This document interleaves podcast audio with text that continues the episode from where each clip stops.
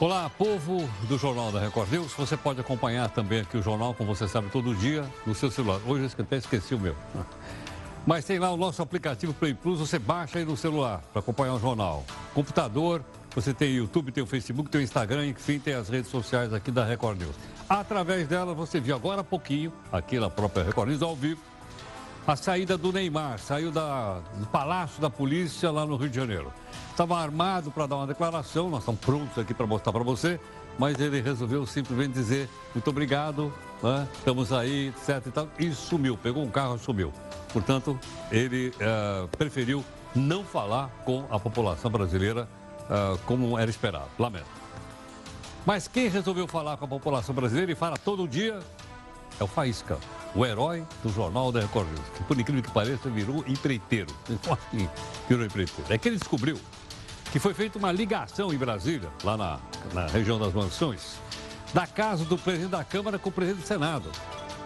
E agora eles podem se ver e se falar sem que esse abelhudo dos jornalistas se metam no meio. Muito bem, então saiu lá o Faísca já pensando em fazer uma ligação entre as duas casas. Já pensou em coisa ponte de algum lugar para outro. Custo indefinido ainda, ou seja, o Faísca vai apresentar um plano então lá para eles, né, para construir uma passarela simples como essa que está vendo aqui, entre as duas casas. Passarela vai ter ar-condicionado, luz de LED, tapete persa e outros requintes. Claro que tudo vai ser superfaturado, ele é empreiteiro. Uma vez que a conta vai ser paga pelo contribuinte, como sempre. Na sua opinião, será que os políticos têm que esconder essas reuniões? Elas deveriam ser abertas para que as pessoas pudessem acompanhar. Gostaria que você, então, participasse conosco né? e mandasse aqui a, a sua participação, seu comentário, através das redes sociais aqui da Record News. O nosso portal r7.com tem várias notícias importantes, mas nós destacamos aqui a fala do presidente Bolsonaro. Também falou, inclusive agora à tarde, agora um pouquinho, na, na live que ele faz. Nós fazemos live e ele também faz live dizendo espero que Lula fique lá preso por muito tempo, diz aí o Bolsonaro que está lá na Argentina, como você sabe também. Veja também agora outras notícias para você saber de fato em que confusão a gente se meteu. Você viu agora há pouco, o Neymar deixa a delegacia do Rio e não dá declarações sobre o suposto estupro. O Supremo decide que o governo pode vender empresas ligadas a estatais sem necessidade de aval do Congresso Nacional. Lula, Palocci, Paulo Bernardo e Marcelinho Debrecht se tornam réus em mais um processo. Desta vez em Brasília, sob acusação de receber propina, adivinha de quem? Dela, da Odebrecht. Bolsonaro sanciona um projeto que autoriza internação de dependente de droga de forma involuntária. Você acompanha um debate com os dois lados. Na sua opinião, internar alguém assim à força ajuda ou não a recuperação do doente? O que você acha disso? Mande aqui sua opinião para mim, pode ser aqui nas redes sociais da nossa Record News ou então no nosso Zap Zap, que é 11 São Paulo. 942-128-782. Atenção, aposentados e pensionistas do INSS. Vai começar o pente fino. Ele pode atingir todas as categorias do INSS. A gente vai explicar. A gaveta do Jornal da Record News. E a lei que proíbe canudinhos de plásticos em São Paulo? Onde é que elas estão? Até agora, bares e restaurantes não estão nem aí. A Prefeitura de São Paulo, o Círculo Militar e o ex-prefeito Gilberto Kassab viram réus em ação subterrâneo ocupado no Parque do Ibirapuera. Veja aí a nossa imagem do dia. É esse jacaré, bebum. Eu bebo sim, estou vivendo. Ele invadiu uma casa na Flórida e acabou com a adega lá da casa. Mas este jacaré só bebe vinho fio daquele comprado pelo Supremo. Uau! Uma boa notícia para você que não sai das redes sociais. O Google oferece graça acesso ao Wi-Fi em alta velocidade. O programa começa em São Paulo e aqui na estação do metrô da Barra Funda vai ter. O Jornal da Record News, já que a gente falou aí em Wi-Fi, ele está em multiplataforma. Por meio delas você pode acompanhar, participa aqui da live e também cobra da gente. Busca de isenção e busca de interesse público.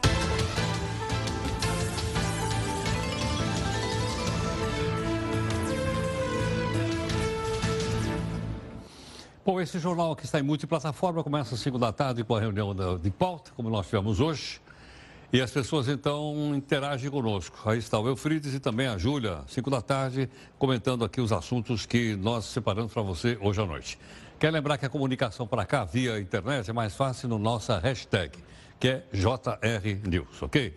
E também aqui tem o nosso desafio de hoje, está bem próximo do que a gente imagina. É do Bob Schiffer, dizendo o seguinte: sem uma imprensa livre, deixamos de ter uma democracia como conhecemos. Então, ou tem imprensa livre ou não tem democracia, é o que ele diz aqui, para que a gente possa pensar um pouco. Bom, agora há pouquinho você viu aqui na Record News, ao vivo, uh, o Neymar. Ele apenas agradeceu o apoio na saída da delegacia, está no Rio de Janeiro, no Palácio da Polícia de lá.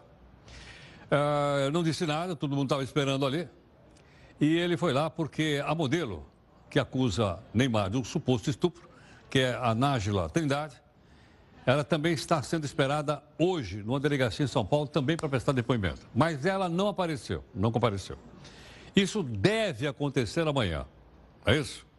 Mas nós temos aqui mais informações com a participação do nosso companheiro, o Roberto Tomé. Tomé, qual é a informação que você tem aí, Tomé?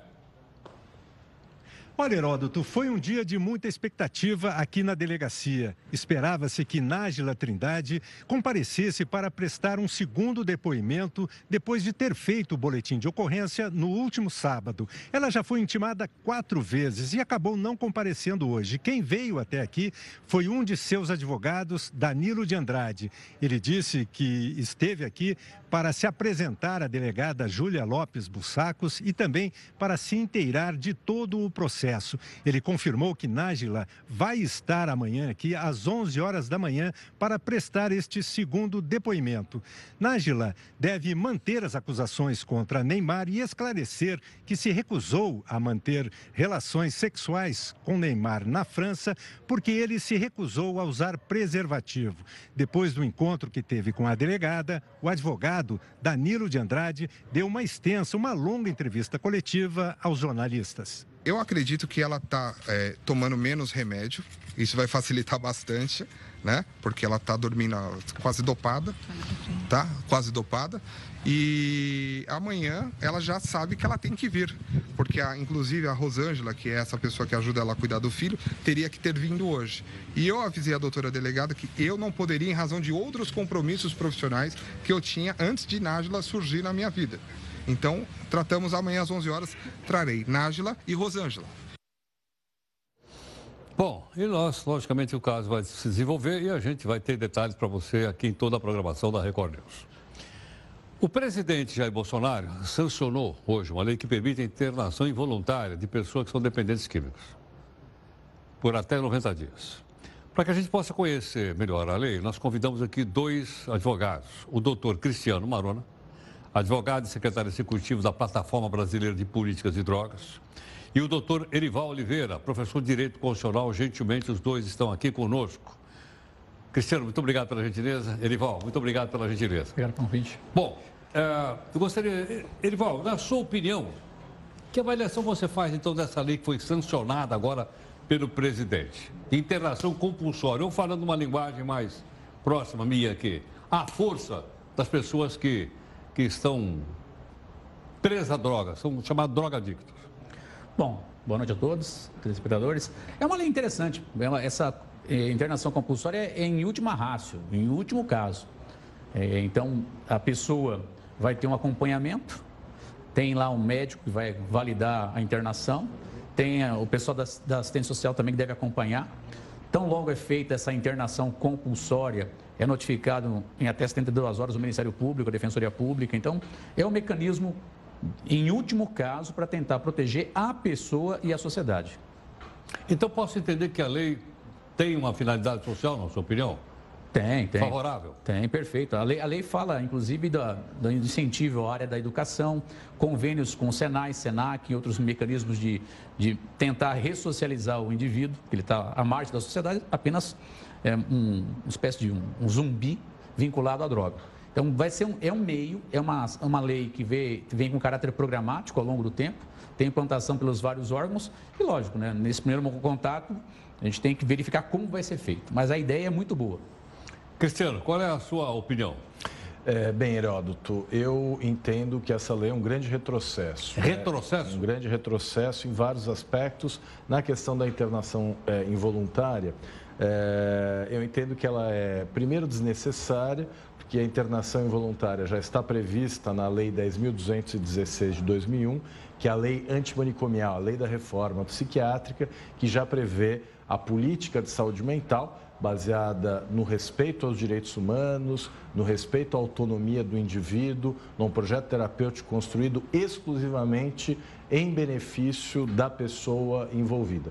Eh, e lá estão todas as regras. A internação involuntária, como foi dito, é o último recurso terapêutico, só pode ser decretada quando os demais é, recursos menos invasivos e menos violadores de direitos se mostrarem insuficientes e devem durar apenas o tempo necessário para que esse período de crise em que a pessoa está em surto, está colocando em risco a própria integridade, ela então ela deve ser submetida a essa medida que é a rigor, uma violação de direitos. Agora, é, é importante dizer que a internação involuntária só pode durar o tempo indispensável para que esse período de surto seja ultrapassado.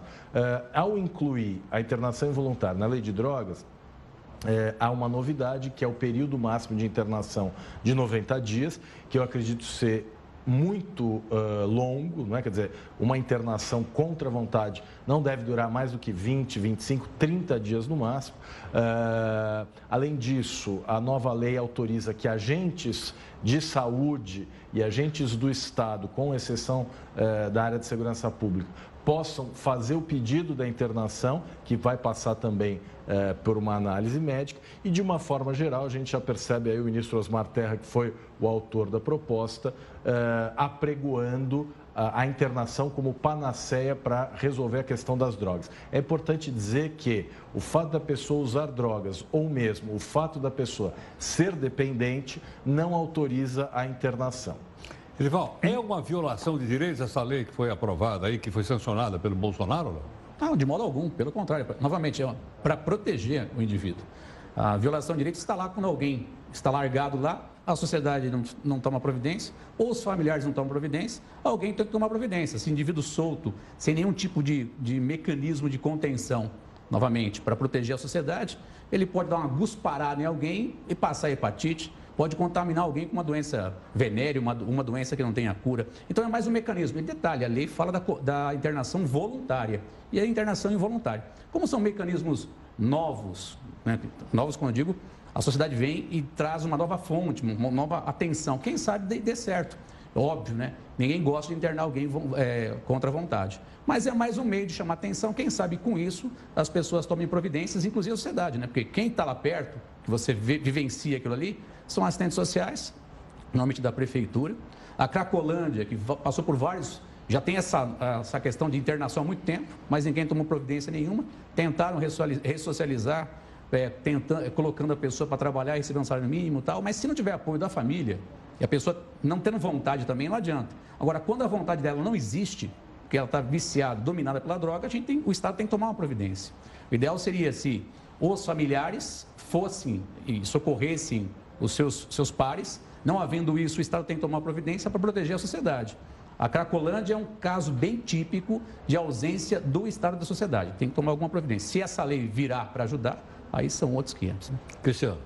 Bem, é, é importante dizer é, que a internação involuntária apresenta resultados muito baixos de sucesso. Né? A voluntária? É, a involuntária. A involuntária. É, contra a vontade. Contra a vontade. A pessoa fica confinada durante um determinado período, mas ela não pode ficar a vida inteira é, é confinada. E ela vai voltar a viver em liberdade e quando ela volta a viver em liberdade, uh, o índice de reincidência de uso de drogas é muito alto. Então, uh, é preciso ter em mente que se trata de uma medida que não pode ser massificada. E o risco é justamente uma medida como essa ser utilizada de forma a instrumentalizar uma política higienista. Então, imagine, por exemplo, populações que vivem na rua. Né? É, foi mencionada a questão da Cracolândia. Aliás, falar de Cracolândia já é uma forma de invisibilizar o o verdadeiro problema ali. O que existe ali é um contexto de é, extrema exclusão social, de pessoas que estão é, completamente marginalizadas da sociedade. O uso de crack, ele não é muitas vezes a causa, mas a consequência dessa situação de exclusão. Até porque ali há pessoas que são multiusuários de drogas, né? São várias drogas que são utilizadas, especialmente o álcool. Então, não adianta focar numa substância ou achar que a questão ali é apenas a questão da droga. Trata-se é, de uma política de inclusão, de dar a essas pessoas dignidade, é, trabalho, moradia, alimento. Então, é, eu tenho muita preocupação de que, ao aprovar e incluir na lei de drogas um instrumento que já estava regulamentado na lei antimanicomial, que é, das bases da política de saúde mental, nós estejamos caminhando para a massificação de um instrumento que deveria ser exceção. E vários organismos internacionais que é, trabalham na área de saúde mental comparam a internação involuntária a uma forma de tortura. Né? Tortura? Né? Exato. Erival, é uma forma de tortura?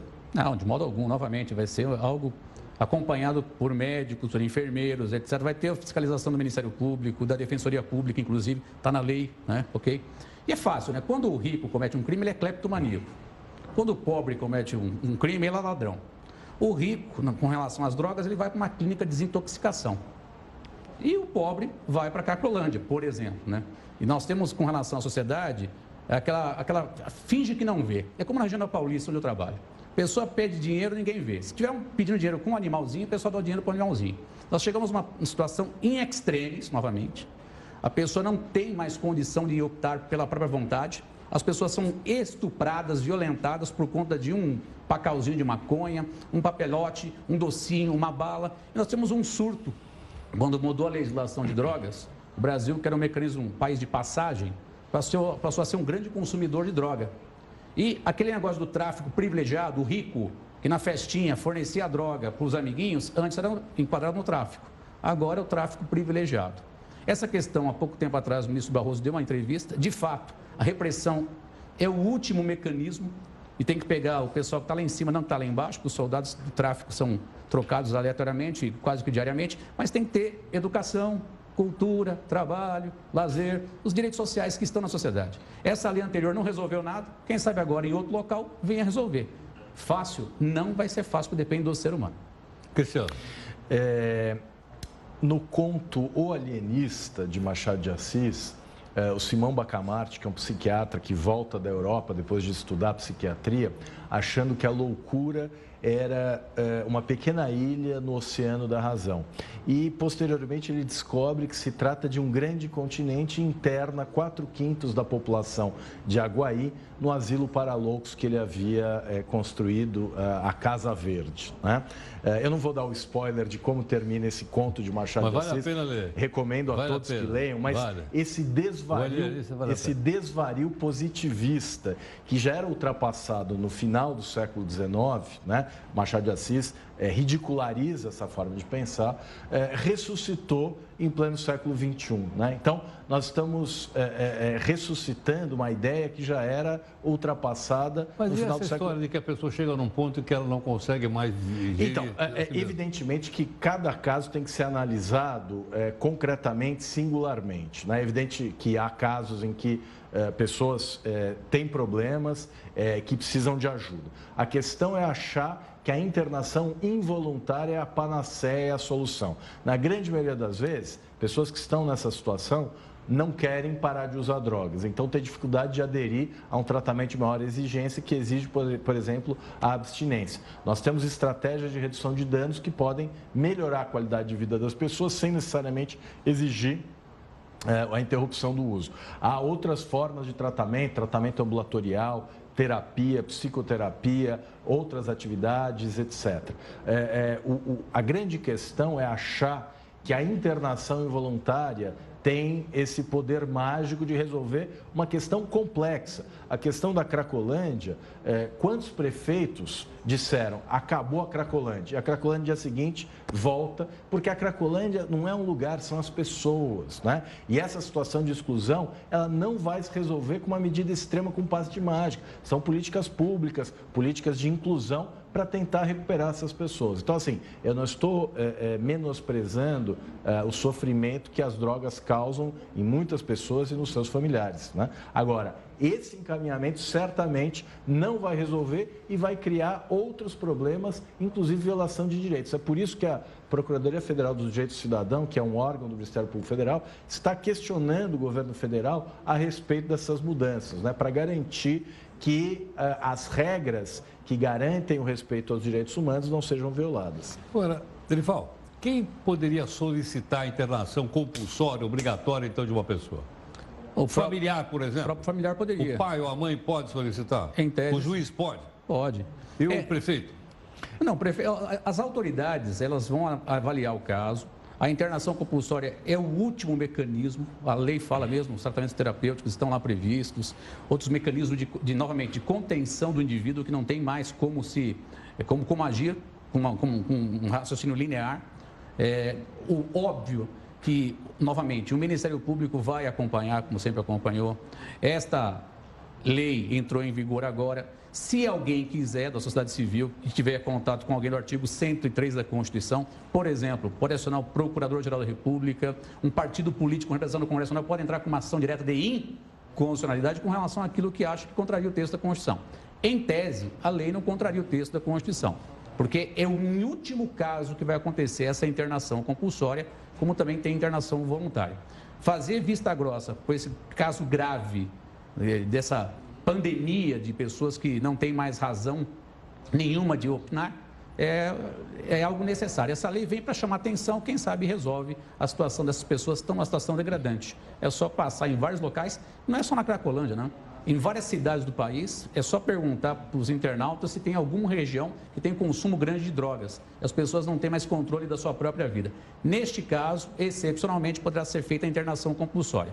Se você não tirar a pessoa do local onde ela consome droga, consome, consome droga, ela não consegue sair desse vício.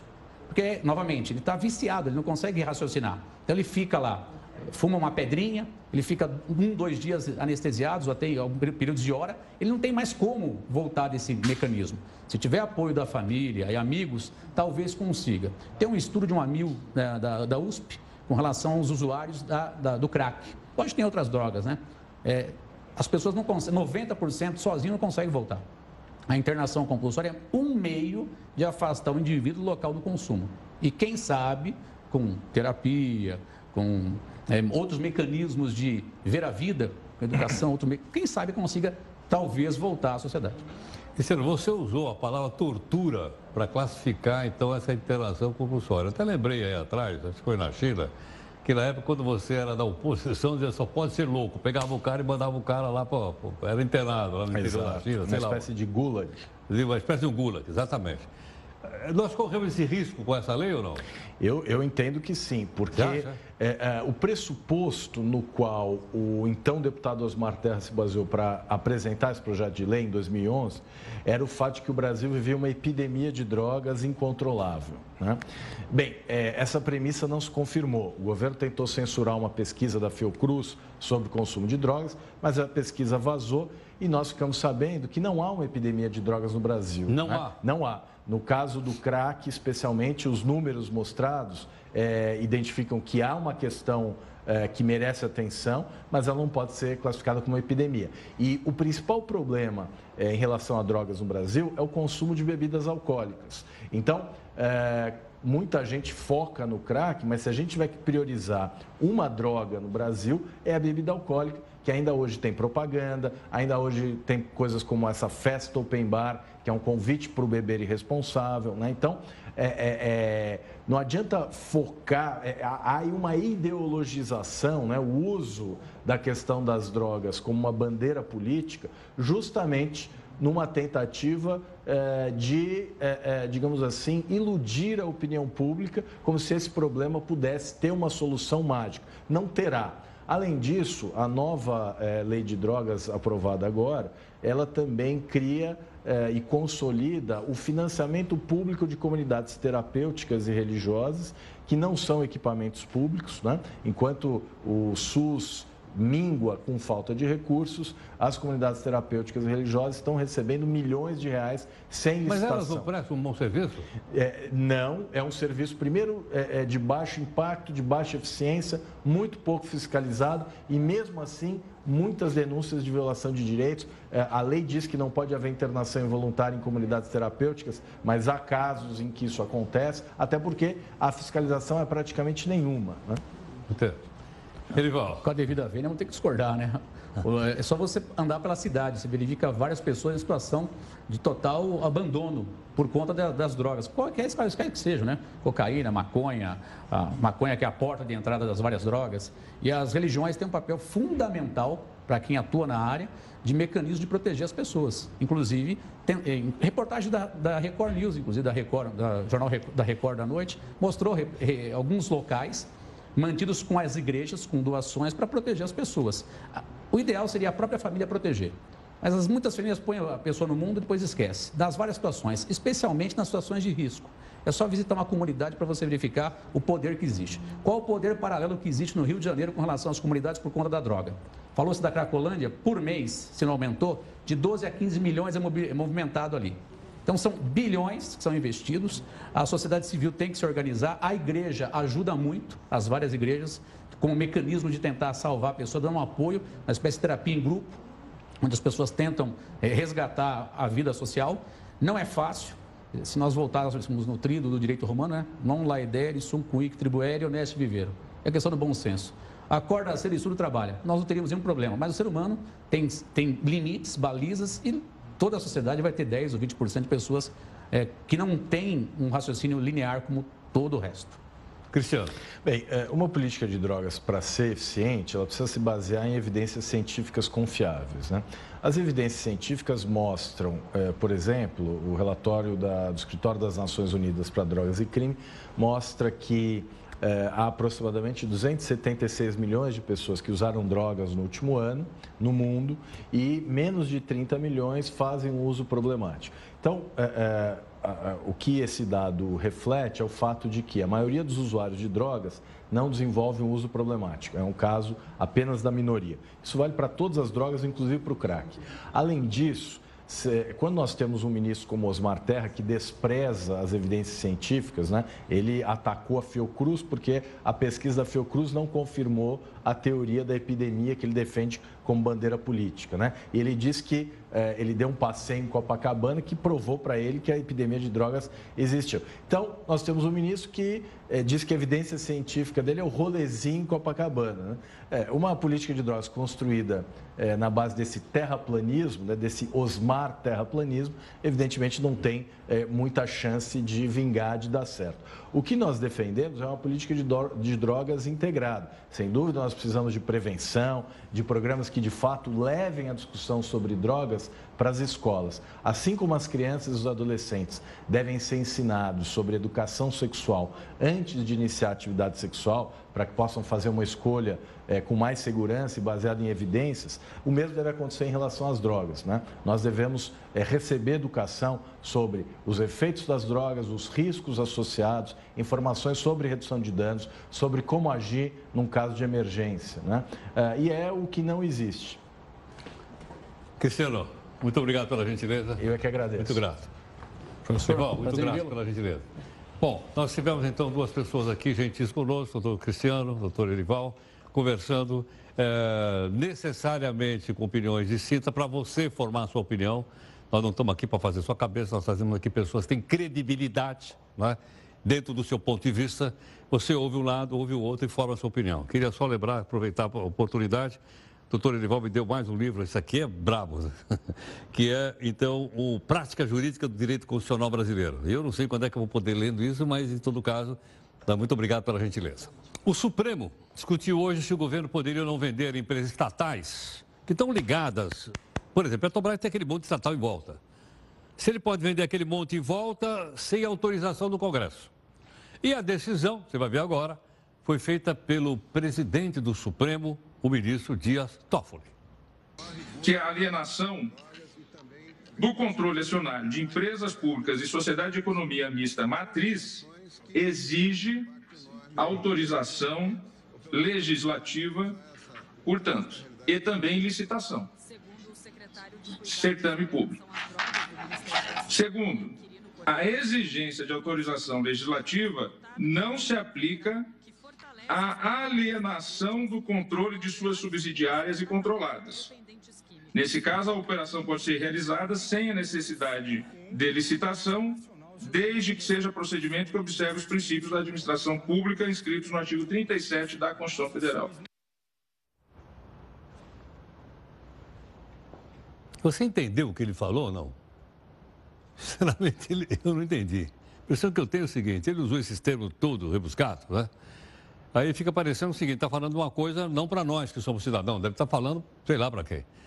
Por isso a tradução é o seguinte: o Supremo decidiu que a presidência da República pode sim vender empresa ligada estatal sem autorização da Câmara do Senado, desde que ela não perca o controle da empresa principal. Vamos dar um exemplo da Petrobras. Petrobras é a empresa principal, tem 36 outras estatais em volta delas. Essas estatais em volta dela podem ser vendidas, podem, sem autorização do Congresso, mas o governo não pode vender a Petrobras. Para vender a Petrobras, teria que ter autorização do Congresso. Deu para entender? Acho que o ministro Dias Toffoli tem que fazer um media training, né? Para poder falar coisas que a população gostaria de entender. Afinal de contas, é a população que paga o salário dele. E o mínimo que a população tem de direito é saber entender, certo? Porque isso afeta todos nós. O presidente Jair Bolsonaro está na Argentina. Foi buscar parcerias para o Brasil. Mas o homem não sai da internet.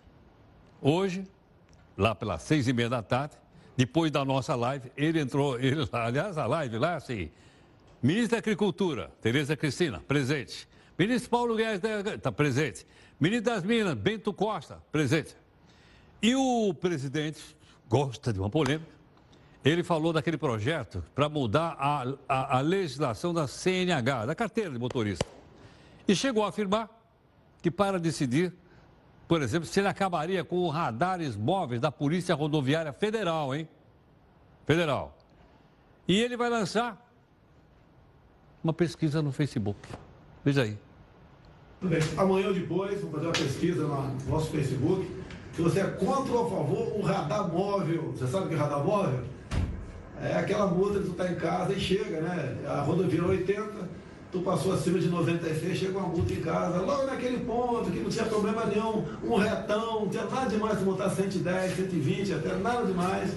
Aí você passou 10, 20%, 96, creu, uma multa. Se você gosta de pagar multa, né, ainda mais nesse padrão escondidinho, tu bota lá que é a favor do radar, radar móvel. Tu é contrário, bota o contrário. Vai servir, inclusive, né, para decidir ah, se teremos ou não radares móveis no Brasil. Porque no meu voto eu vou votar para acabar com o radar móvel. E aí, você vai participar dessa pesquisa? Vai votar também para acabar com isso aí ou não? O presidente também citou o Leão de Tucuruí, lembra não? Que liga Manaus a Roraima. Qual é o problema lá? Passa no meio da terra dos índios. Lembra aquela confusão? Muito bem, agora a previsão é que a licença para a instalação desse linhão sai agora no final do mês de julho e a obra começa em agosto. E, segundo o presidente Jair Bolsonaro, é necessário unir o meio ambiente, a defesa do meio ambiente e o progresso do país. Nós temos que fazer um casamento de meio ambiente com progresso. Roraima está um estado quase que inviabilizado. Como outros do Brasil, Rondônia tem esse problema também, Acre também tem esse problema, Amapá, um pouco, um pouco não, bastante Mato Grosso do Sul. Então o Brasil todo com essas reservas enormes indígenas, quilombolas, área de proteção ambiental, parques nacionais, parques estaduais. É um absurdo isso aí. Gozada, achei que o Paulo Guedes ali parecia até que ele estava dormindo. Bom, já que o presidente falou sobre meio ambiente, que a gente tem que preservar o ambiente, quer dar uma olhada num levantamento feito pela Amazon, que é uma empresa, que é uma ONG que tem credibilidade? Dá uma olhada só, né? Esse, o que aconteceu de agosto do ano passado para cá. Vamos ver aqui no nosso telão mágico. Vamos lá, de agosto para cá. Não é nem um ano aqui, são mais ou menos seis meses. O que acontece? Nós perdemos 2.169 quilômetros quadrados de mata, aumentou 20%. Em 2017, nós tínhamos já perdido 1.000 e 807 quilômetros quadrados de mata. É muita coisa. E eu até até estava olhando, até falei com, com o Felipe, de uma grande uh, operação feita pelo IBAMA. A gente vai ver daqui a pouco. Mais uma tela aqui. Qual que é, Felipe? Então vamos lá. Os maiores devastadores. Eles concorrem, então, aqui ao prêmio Motosserra de Ouro, que, aliás, já foi dado uma vez para o Mato Grosso. Lembra dele ou não? Motosserra de Ouro? Deram lá para o governador. Depois virou ministro da Agricultura. Mato Grosso, Pará e Amazonas. É aqui que a motosserra não para de cortar. Agora, por causa disso aí, o Ibama fez a sua maior, a maior operação da história agora para combater o roubo da madeira. Porque quando eles cortam, eles estão roubando a minha e a você, porque aquela madeira é nossa. Está em terra pública. De acordo com o Ministério do Meio Ambiente, foram mandados para lá, para essa região, 165 policiais, civis, militares e tal. Mandaram para o Acre, para o Amazonas, para o Maranhão, para o Mato Grosso, Pará e Rondônia. E a gente espera, obviamente, né, que o governo coloque um ponto final nesse roubo que é cortar as florestas do país.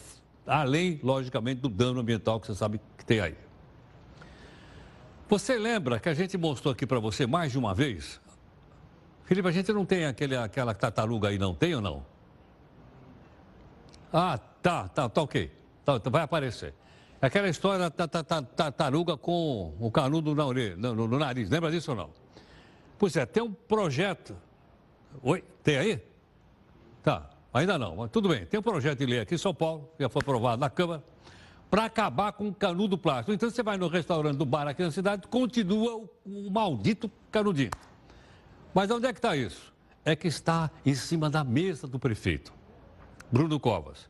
E o prefeito está muito ocupado não conseguiu ainda assinar. Sabe que para assinar você tem que assinar devagarinho, direitinho e tal, para fazer uma letra bonitinha. Sabe aquela letra de caligrafia que a gente fazia antigamente? Pois é. E a prefeitura disse que o prefeito deve sancionar na próxima semana. Não é legal? Vai levar uma semana para assinar o negócio. Mas a gente vai ficar de olho. Daí, cai, mostra ele aí, da tartaruga. Você tem aí ou não? Ah, dentro tem a tartaruga. Uma universidade do Canadá identificou por ano, presta atenção, que nós ingerimos 120 mil partículas de plástico por ano. Por isso eu até brinquei na abertura, nós estamos sendo classificados de dentro para fora. Aí, espera um pouquinho. Se a gente não come plástico, ninguém come, como é que o plástico está dentro de nós? Veja aqui no texto do Felipe Leme. Poucas pessoas se dão conta mas quando jogamos algo de plástico fora, esquecemos que não há fora. Se considerarmos que todo o plástico já produzido no mundo ainda está no meio ambiente, a quantidade reciclada desse material é muito pequena. Não é de hoje que mostramos verdadeiros continentes de plástico que boiam nos oceanos.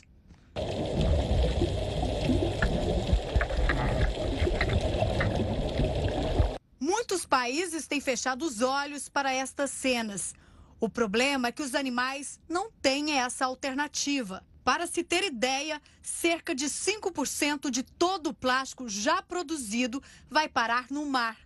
Aos poucos, o lixo vai se tornando invisível, mas não inexistente.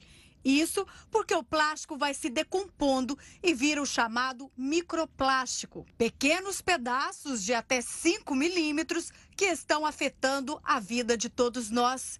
E o pior, você nem sabe. É o quê? Esse microplástico acaba sendo engolido por peixes e frutos do mar. E você, sabe me responder quem come esses animais?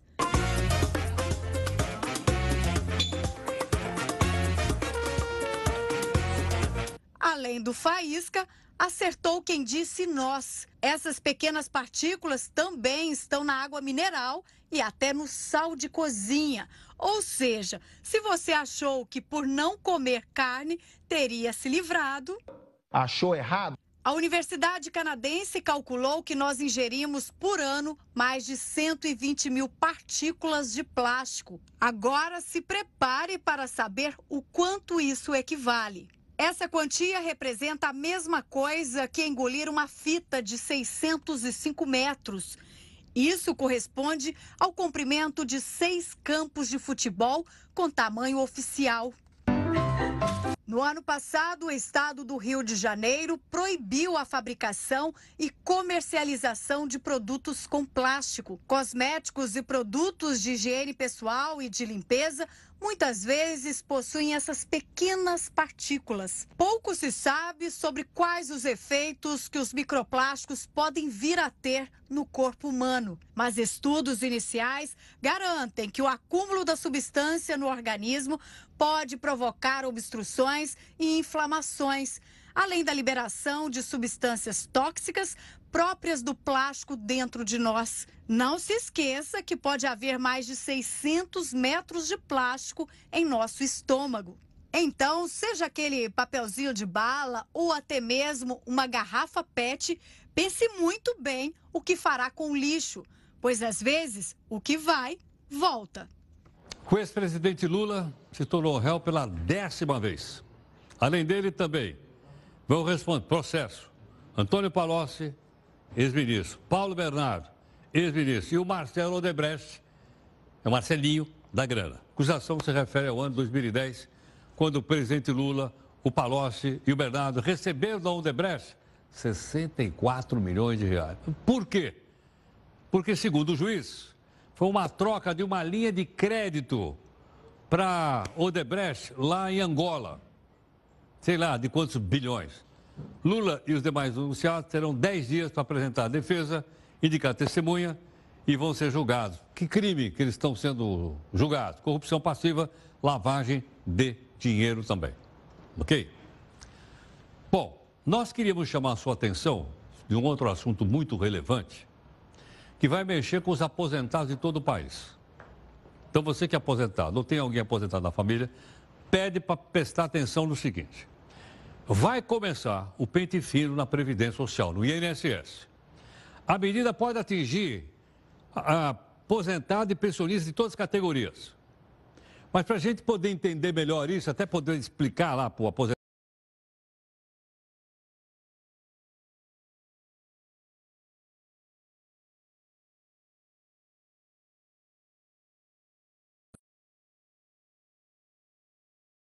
das aposentadorias e benefícios dos trabalhadores que contribuem com a Previdência Social. Esse pente fino tem previsão inicial para durar até 2020, mas pode ser prorrogado até 2022. Vão ser revisados todos os tipos de benefícios dentro dos dois programas do INSS.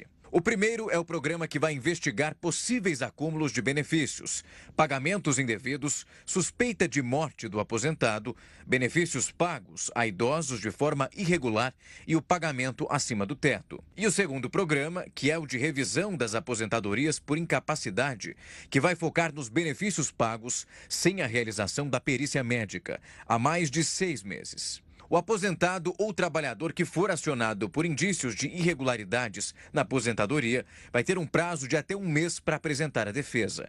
Isso de forma eletrônica ou em uma agência do INSS. Trabalhadores rurais, agricultores familiares e segurados especiais terão dois meses. Caso o aposentado ou trabalhador não apresente a defesa a tempo ou se os argumentos forem considerados insuficientes, o beneficiário vai ter o pagamento suspenso. Atenção que o prazo para para recorrer é de até 30 dias. A nova lei também proíbe o acúmulo de benefício com qualquer outro pago pelo INSS, como salário maternidade ou pensão por morte. A comprovação de vida no banco em que o aposentado recebe passa a ser anual, com o uso de biometria e também outros meios. E se o aposentado não puder se locomover, essa comprovação pode ser feita por representantes legais ou procuradores cadastrados. Outra regra é a proibição do pagamento da pensão ao dependente que for condenado por tentativa de homicídio contra o segurado. A regra atual proíbe apenas quando o homicídio é consumado. E a união estável e de dependência econômica passa a exigir documentos que atestem o fato. Até agora, só depoimentos de testemunhas eram suficientes. Olha, durante o governo Temer já foi feita uma fiscalização em cima do auxílio-doença e de aposentadoria por invalidez. Mas vai voltar. Nesse primeiro, eles cancelaram 80% da, dos benefícios, do auxílio-doença, e 30% das aposentadorias por invalidez. Se você quiser ver de novo essa reportagem aqui, escrita pelo Eufrides, a gente vai colocar aqui no nosso canal do YouTube aqui da Record News a partir de amanhã.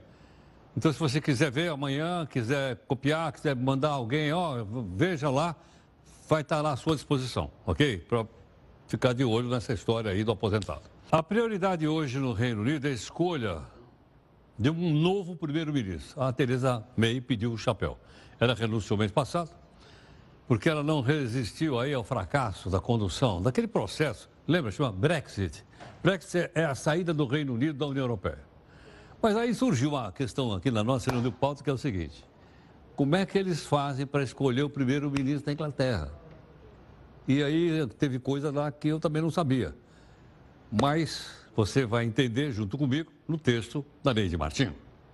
Theresa May desmoronou. To serve the country I love. E o meio político está construindo alianças para escolher o sucessor da primeira-ministra Theresa May que fica no cargo até sexta-feira. Ele ou ela será escolhido pelo Partido Conservador, que tem a maioria no parlamento. O sucessor de May será simultaneamente líder do Partido Conservador. Os interessados ao cobiçado posto têm que ser indicados por deputados da legenda. Entre os candidatos está Boris Johnson, ex-prefeito de Londres.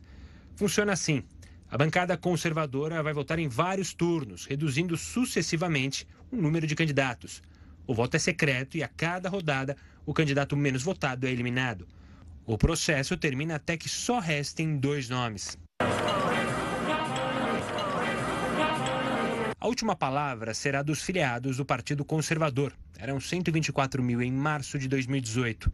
Não há prazo determinado para essa etapa. A última vez em que uma situação semelhante aconteceu, em 2016, a aposta é de que duraria nove semanas. Mas acabou antes, porque a rival de Theresa May Andrea Leadsom retirou-se da disputa. Mas a pergunta é: já que Theresa May se despede do cargo amanhã, quem fica no lugar até a decisão final para que a terra da rainha não fique na baderna?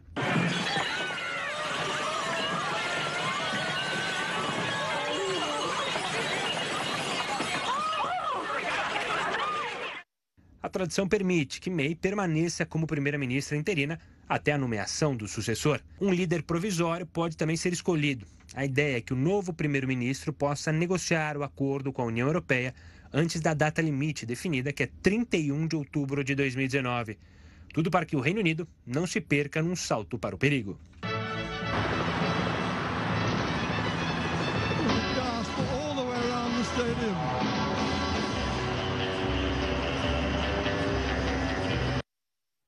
É, parece que é realmente bastante animada a escolha do primeiro-ministro ou da primeira-ministra da Inglaterra.